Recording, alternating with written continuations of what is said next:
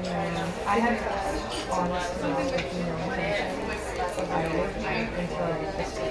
ックバロックボトムポッドキャストチャーリーです。今日もタイトルコールはこの方々になります。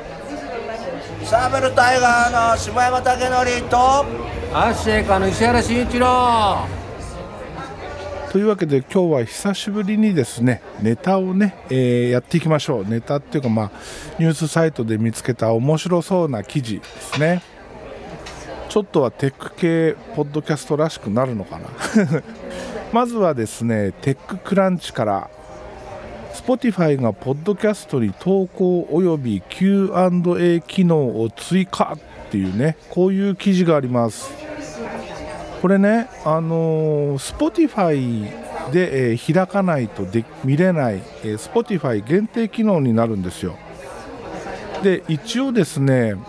このポッドキャストも Spotify で当然聞けます。さらに言うとアンカーっていうところにね、えーまあ、サーバーというかそのサービスそのものを移したのでそして、えーこのロックボトムチャンネルに関してはですね Spotify のみで聴ける、えー曲を挟んだあその音楽番組的なちょっとしたね、えー短いもんですけどそういうのもやってます。なのでもし Spotify をインストールされてる方はですねえー Spotify でも開いていただくと今回のこのお話がねよくわかるんじゃないかなと思います。でこれはどういうものかというとですね各エピソードごとに投票および Q&A 機能があーつけられると。これはあの発信者配信者、えーここで言うと僕の僕だけができる機能なんですよね。でそれをリスナーの方々に対してなんていうのかな Q&A を作ったり投票的なものもあるのかな。そういうことができるようになります。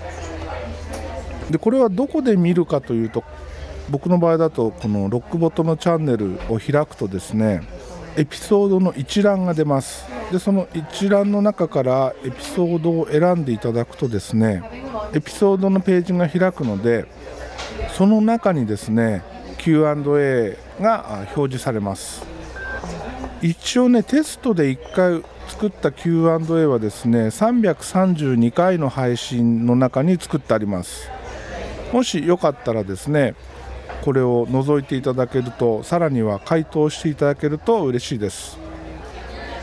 Spotify でポッドキャストを聞いてる人っていうのはねかなり少ないらしく全然このおなんていうのかな反応がやっぱないんですよね。例えばアンカーのサイトからですねそのどこからどのぐらいのアクセスがあったかっていう集計が出ます。過去1ヶ月間で見るとですね Spotify からのアクセスは9%しかありません。1割弱。Apple のポッドキャストが60%それ以外のポッドキャストアプリが残りということですね。で Spotify は9%でこの9%の人たちも多分ねこの機能気づいてないと思うんですよね。なのでねぜひあの覗いていただけると嬉しいなと思います。ポッドキャストチャンネルを開いてエピソードページを開くと出ておりますんでよろしくお願いします。これうまい具合に使えばねその今まで一方通行だったポッドキャストがそうじゃなくなるという未来感というかねそういうものもあるんでちょっと個人的には楽しみにしております。はいでは次です。今日そんなにねネタはないんですけど結局音楽ネタばっかりになっちゃうんですけどユニバーサルオーディオからですね新しいオーディオインターフェースが出ました。この記事は DTM ステーションにあったんですけどもユニバーサルオーディオがアナログ回路のコンプマイクプリ搭載のオーディオインターフェースボルトシリーズを発表。しかも価格がやばくて1万7050円から。どうですかこれ？ちなみに、えー僕が使ってるオーディオインターフェースもユニバーサルオーディオです。で僕のはですねアローっていうこれも3年ぐらい前のモデルですけどこのアローは今アポロソロっていう名前になって、えー、残ってるんですけどだいたいね6万円ぐらいします。この6万円と今今回新しく出たモデルが1万7050円から。なんでこんなに違うのかっていうとですねユニバーサルオーディオのアポロシリーズには DSP チップっていうものが搭載されてます。でこのボルトシリーズに関しては DSP チップが搭載されておりません。で DSP チップは何かというとプラグインを処理してくれるチップになります。ユニバーサルオーディオの場合は UAD2 プラグインっていうのがあってそれを使った場合通常だとパソコン側の CPU が処理するんですけどプラグインというものは。なんだけどユニバーサルオーディオに関してはユニバーサルオーディオの UAD2 プラグインを使う限りオーディオインターフェース内の DSP チップが処理してくれるということになります。で UAD2 プラグインを使うにはこの DSP チップ内蔵されているというのが必須条件になります。ですのでこのボルトシリーズお手頃なのはその DSP チップが搭載されていないイコール UAD2 プラグインが使えないという、えー、ちょっとあの注意しなきゃいけないところがあります。なんですがボルトシリーズ4種類ね今回発表されてるんですけどボルト276それから476っていうこの上位2機種これに関しては UAD2 プラグインが使えない代わりにコンプレッサーこれまたユニバーサルオーディオの往年の名機と言われてるね1176これをモデリングしたコンプレッサーが内蔵されております。でしかもねボタン1つでそのコンプレッサーオンオフができると。そして、えー、マイクプリもちょっといいものが使われてると。見た目的にはですねあのこれ写真で見る限りなんですけどちょっと大きいかな。雰囲気的にはですけど SSL2 ぐらいの大きさなんじゃないのかな。上位モデルに関してはですね本体側面がウッドパネルになってます。ちょっと高級感があるかなというところですよね。下のグレードはボルト1ボルト2っていう1イン2アウト2イン2アウトっていうモデルなんですけどこれに関しては側面はウッドパネル貼られてなくてつまみ類も正面にあります。つまみ類とインプットマイクインプットそれからヘッドホンのアウトプット端子が前面についております。そして176、276、476っていうモデルに関してはつまみ類ボリューム類は本体上面についてて本体前面にはマイクのインプットそれからヘッドホンのボリュームそれからヘッドホン端子がついてるということになりますね。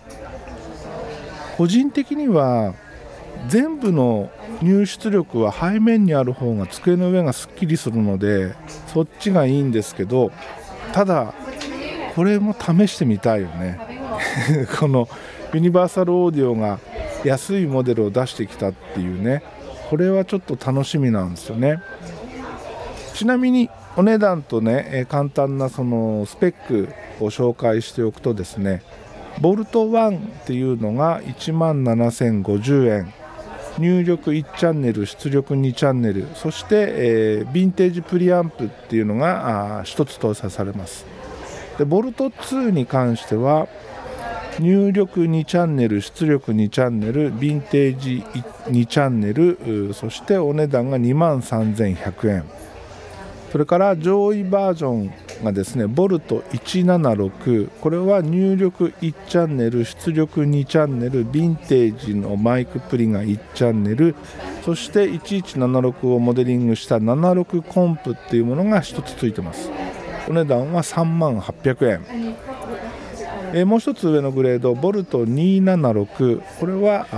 入力2チャンネル出力2チャンネルヴィンテージマイクプリ2チャンネル76コンプ2チャンネル。で、えー、3万6850円。そして一番上位のモデルボルト476ここれに関しては入力4チャンネル。そして出力も4チャンネル。あとヴィンテージマイクプリ2チャンネル76コンプ2チャンネルで4万5100円というところですね。この一番上のモデルまで来るとアポロソロとあんまりあんまりっていうほどでもないか。アポロソロがだいたい6万円前後なので、まあ、1万5000円ぐらいの差になると。でこの1万5000円の差は多分 DSP チップあるなしの差なんじゃないかなっていう感じでいます。で大体ね、えー、アポロソロだと2イン2アウトなんですよ。入出力のグレード的にはボルト276とほぼ同じになります。そうするとこれが3万6850円なので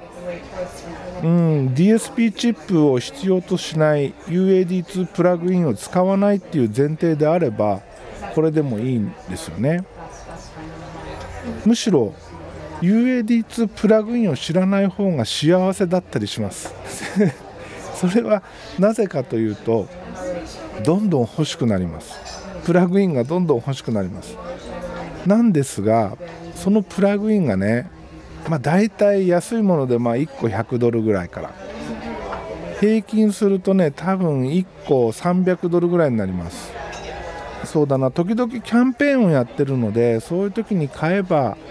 うまくいけば半額ぐらいで買えたりします。例えば300ドルのプラグインが半額だったとしても150ドルですからね。プラグイン1個ですよ。プラグイン1個が150ドルって全然安くないですよね。ちなみにこの前、えっと、無料のキャンペーンでゲットしたあのこれはユニバーサルオーディオとは全然関係ないんですけどローランドのディメンション D をモデリングしたプラグインがあるんですけどこれがね定価99ユーロなんですよ、まあ、それが今キャンペーンでタダだったのでゲットしたんですけど99ユーロって多分ドルにしたらどう？110ドルぐらい？もうちょっとすんのかな？でそれ考えると UAD2 プラグインがいかに高いか。なんですがめちゃいいんですよ。本当もうね1回使うともう別に UAD2 で揃えちゃえばいいんじゃないっていうぐらいになっちゃうんですけどそれなりに揃えるとあっという間に数十万いっちゃいます。なので知らない方が幸せっていう可能性はとっても高いです。そうなるとこのボルト276あたりで押さえとくっていうのはありなのかなと、まあ、これ買う買わないとかねこれおすすめできるかどうかっていうのはまだ全然わかんないんですよね。音も聞いたことないし現物も見たことないんで。ただ試してみたくはありますよね。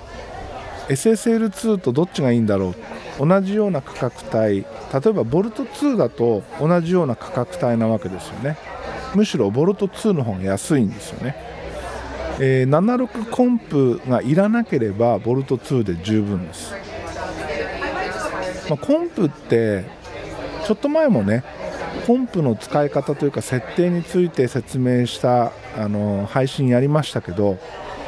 どうだろうその特に初心者の人にとっては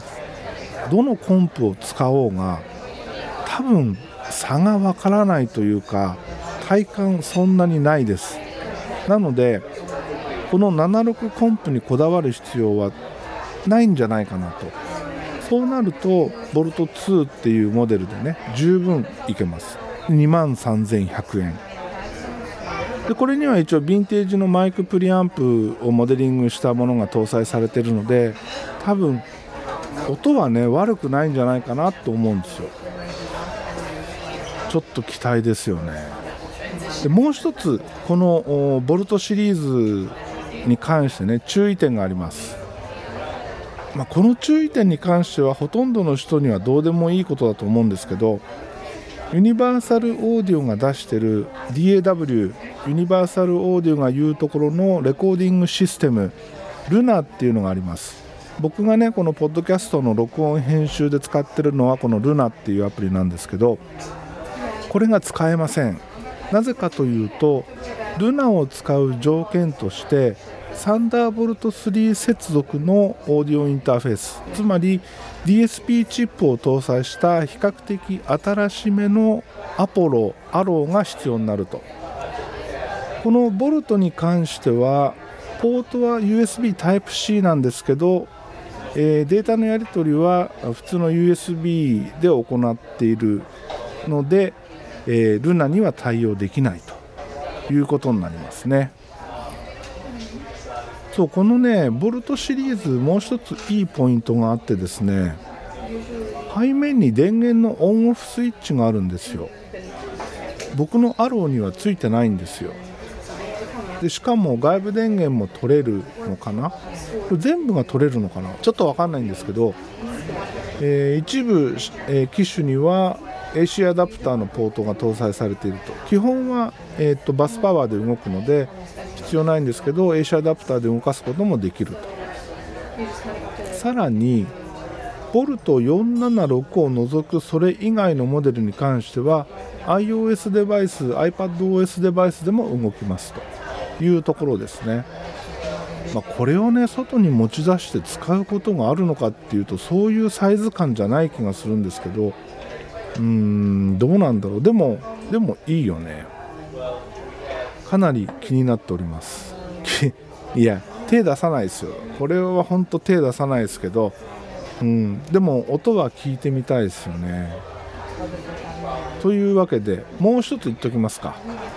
もう一つ池部楽器のサイトからですねワーウィックっていうベースブランドがあります。ドイツの今となってはもうかなりの何ていうのかな人気ベースブランドです。ワーウィック。そこから超軽量超コンパクトなですねポケットベースアンプヘッドというものが登場しました。これねめっちゃ欲しいんですよ。これねあの名前がちょっとどう読むのか分かんないんですけど GNOME ベースアンプヘッドってなってますね。何て読むんだろう。重量は約 1kg です。めちゃ軽いです。ベースケースのポケットにも収納可能な超コンパクト設計とあります。出力とあとはインターフェース機能のあるなしによって3機種出ております。まず1つ目 200W4 オーム出力。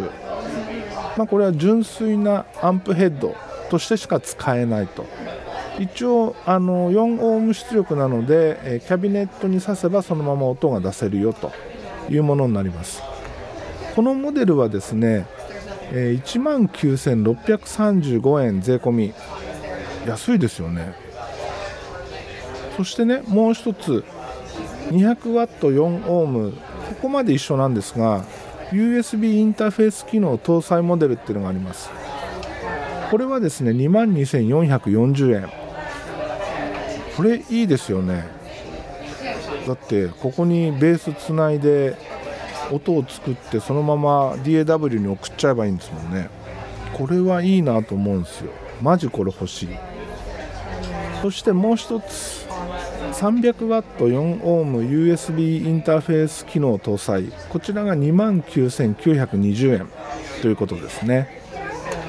多分ですけどそのどっか外のね例えば練習スタジオとかまあちょっとしたライブハウスとか持ってくんであればこの 300W あった方がいいと思うんですけど家でねあの DTM で使うんであれば 200W のもので十分だと思うんで2万2440円と。いやこれめっちゃいいっすよね。ただねあの一つ残念なポイントがあります。めっちゃ残念なポイント。あの、どうでもいいっちゃどうでもいいんですけど各つまみそれからあの LED とかインプットのところにね普通だったらインプットとかゲインとかベースミドルトレブルマスターとかあるじゃないですか。それがね、えー、日本語で書いてあります。漢字とカタカナで書いてあります。なんか めっちゃめっちゃなんかかっこよくないっていうのかな。この辺ぐらいさ別に英語でもよくない？ここで日本仕様を強調しなくてもよくない？なんかすごいあの残念感が漂ってくるっていうか。ここはねいやワーウィックさんどうしちゃったのって。いう感じですよね。いやうちの場合ですね最初に話したユニバーサルオーディオのオーディオインターフェースを使ってるので UAD2 プラグインっていうのが使えるんですよ。買った時におまけでついてきてたプラグインがいくつかあるんですけどその中にですねアンペグのシミュレーターが入ってます。でそれを使えば全然いいんですけど音もめちゃめちゃいいんですけど一つね面倒くさい点があって、まあ、それは何かというとですね僕のアローっていうインターフェースは DSP チップがシングルなんですよ。シングルコアなんですよ。そのアンプ系のシミュレーターを走らせるとですねその DSP チップの半分ぐらいのね処理能力を取ってっちゃうんですよ。持ってっちゃうんですよ。そうなると他のプラグインが立ち上げられなくなるっていう問題があります。で通常はですねポッドキャスト用に、えー、マイクつないであるチャンネルに、えー、チャンネルストリップとコンプを挿してるのでもうその時点で半分以上食ってるんですよ。だからこの状態で、え、2チャンネル目にベースをつないでアンペング立ち上げるとアンペング立ち上がらないんですよ。だからねいちいちそのマイクチャンネルに刺さってるチャンネルストリップをオフにしなきゃいけないっていう。めちゃくちゃ面倒くさいんですよ。ただそれだけのことなんですけど面倒くさいんですよ。だからねこういうアンプ1個ね、えー、まあ、インターフェースにもなるこのベースアンプこれをつないでおけばですねそれ1台で事足りると。まああったらあったで結局面倒くさくなって使わないんだろうなと思ったりもするんだけど難しいとこですよね。でもこれ欲しいな。2万2440円。めっちゃ悩む。もうしばらく悩みます。でこれをねなんでな別に悩まなくてもいいじゃん試しちゃえよっていうところではあるんですが最近ねいろんなものを断捨離しております。どういうものを断捨離してるかというとまあ、こういうね、えー、ていうのかなガジェット系デバイス系でねゲットしてから1年2年経っても全然使わないものってあるわけですよ。例えばね、あのー、スマートスピーカーなんて何個か出ると買うんですけど結局何に使っていいか分からず何にも使わないまま眠ってるわけですよ。でそういうのってもう持っててもしょうがないじゃないですか。だからそういうのをね処分したりあとは去年ね、えー、いくつもゲットしたモニタースピーカー。あれももうこれは嫌いじゃないんだけど今もうジェネレックがあるからねもういらないよね絶対使わないよねってなるからそれを処分したりですね。YouTube を始めた頃に音声を取るのになんかないかいろいろ考えた挙句に手に入れたね。Zoom の H5 っていう、まあ、IC レコーダー的なやつ。それも結局今となっては使わないわけですよ。でそういうものとかとにかくね僕が持ってても使わずに朽ちてくぐらいだったら誰か使いたい人にね使ってもらった方がいいじゃんっていうことで最近どんどんそういうものを断捨離してるんですけど結局こういうアンプにしてもねまあゲットしたはいいけど12回使ってまあ多分使わないんだろうなとかね。実際、えー、去年ベースを久しぶりに始めた時にですねドンカマが欲しくてドラムマシンが欲しくてでもドラムマシン単体で買うよりもマルチエフェクターを買った方が安かったりするんでで適当なマルチエフェクターをゲットしたんですよ。僕がゲットしたのは Zoom のですね B1X っていう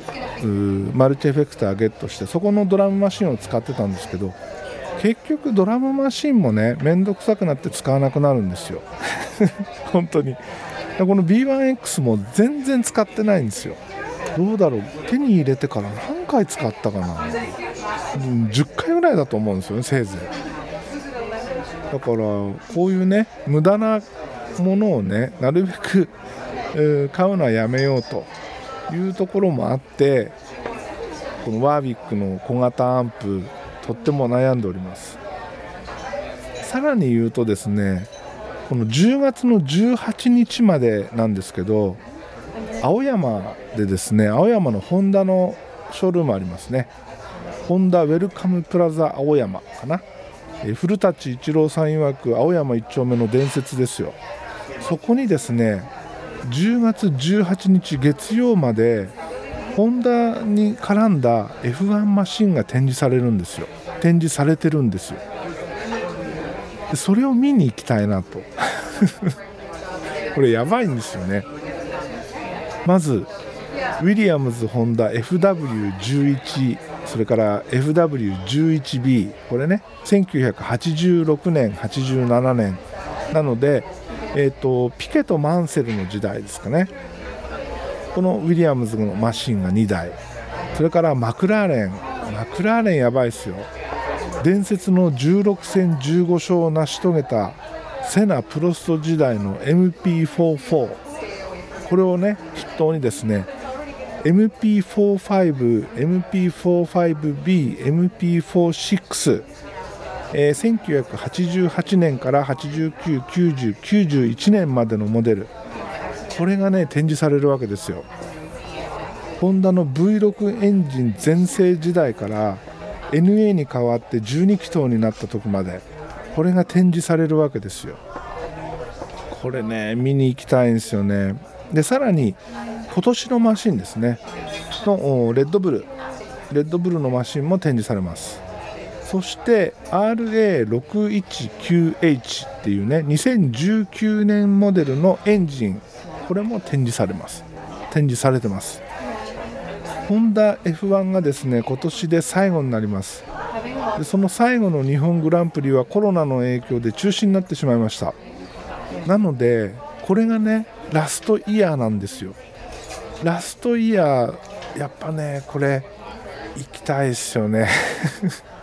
でこれ行くとなるとちょうどねワーウィックのコンパクトアンプ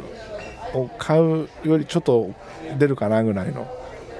だからねこんなアンプ買うぐらいだったらホンダ見に行きたいですよね。いやほんと悩むんですよね。あと1週間しかないんですよ。この展示に関してはですね土日は入場制限があって整理券をもらわないと入れないと。オンライン整理券配布っていうことですね。ウェブ上から申請をすると。入場自身は無料なんですけど土日の入場に関してはオンライン整理券配布で、予約を入れなきゃいけないと。いうところで、まあ、行くとすれば平日ですよね。でねこれ行くとなると今ちょっと半々ぐらいで考えてるんですけど行くとなるとねやっぱあの夜飲みに行きたいじゃないですか。いや別に行かなくていいんだけどその馴染みのお店とかねコロナになってから大変だろうし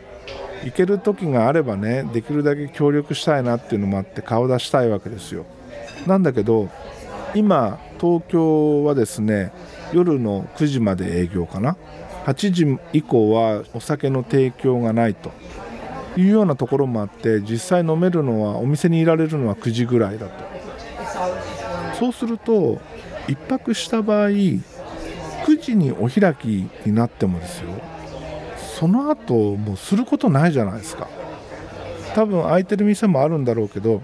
世の中的には一応9時以降はやってないっていう前提で動いてるからそうなると9時以降めっちゃ暇ですよね。でそんな何早い時間から暇になるのがもう分かりきってるのに1泊するのはバカバカしいですよ。かといってその時間まで例えばお店にいるともう新幹線ないんですよね多分。じゃあどうするかと。いうことで、まあ、帰りだけね高速バスを使えばいいのかなって。ちょうど高速バスだと10時11時ぐらいに東京発なんですよね。だからまあ9時ぐらいまで飲んで、えー、それから移動して、えー、バスに乗ると、まあ、これが一番いいのかなっていう気もするんですけど、まあ、それにしたところでねちょっと物足りないなっていう感覚もあってそれでね今悩んでおります。まあおとなしくね F1 マシンだけ見て日帰りそのままさっさと帰ってくるっていう手もあるんですけどさすがにねそれだけだとちょっとちょっともったいないよね。そうなんですよ。いやー悩ましい。めっちゃ悩ましいです。まあもうね数日、まあ、ギリギリまで、えー考えてからね行動しようと思っておりますが最近ねちゃんと考えて行動するっていうことを少し覚えたんで、えーちゃんと考えて、えー十分考えて、え行動します。はい。というわけで今日はこの辺で終わります。今日もエンディング曲はヘルボイスヘルギターから「焼酎野郎」でお別れです。ではまた次回です。